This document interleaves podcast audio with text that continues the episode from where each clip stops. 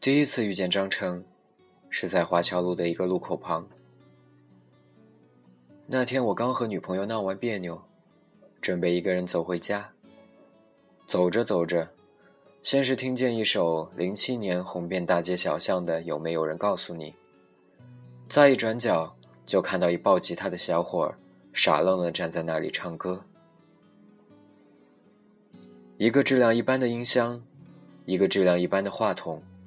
一个质量一般的破吉他包，和一把同样质量一般的吉他。流浪歌手的标配。这种歌手，在北上广还是经常可以见到的。不过在南京这样一个街头文化极度缺失的城市，能见到这么一个标准的流浪歌手，实属不易。那天的心情也是有些糟，索性也就坐在路旁绿化带上。听他唱歌，他唱的也大多是一些介乎民谣与摇滚之间的东西。汪峰、李志、宋胖子，他一首一首的唱，我也就一首一首的听着。他的歌声，应和着私家车的鸣笛声、电动车的刹车声、嘈杂的人群声，显得有些鹤立鸡群。当然。他不是鹤，来往的人也不是鸡。我就这样静静的坐着，他就这样木然的唱着。我不知道时间过了多久，只知道刚坐下来的时候，天还有些亮，现在也只剩车灯霓虹了。正当我被霓虹射线晃得有些炫目的时候，音乐声却也戛然而止。张成放下吉他，缓缓向我走来。嘿，最后一首歌了，要不一起唱个？托。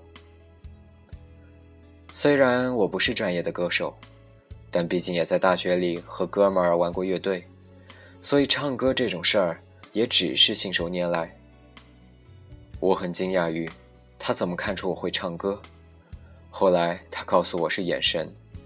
因为玩过音乐的人，听到音乐，眼神里就会射出特殊的光芒。他在唱歌的时候，看到了我眼神当中的光。我他妈才不信这些有的没的。我想那也只是凑巧罢了。毕竟，如果我不会唱歌，他就当没问，转身回到原地，拿起吉他，继续唱他今日的最后一首歌。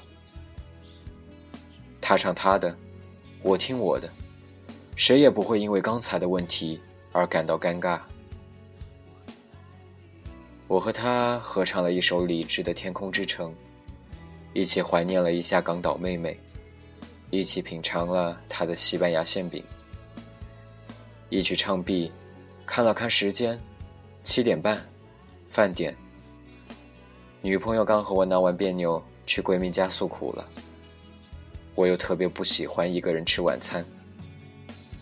看到身旁收拾吉他音箱的张成，索性走过去拍拍他：“嘿，吃饭吗？我请。”我显然在等他肯定的回应，脑海里是俩爷们儿抱着酒瓶对吹，互相诉苦的场景。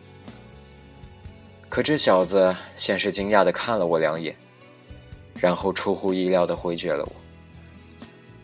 不了，谢谢，我回家吃。操他妈的！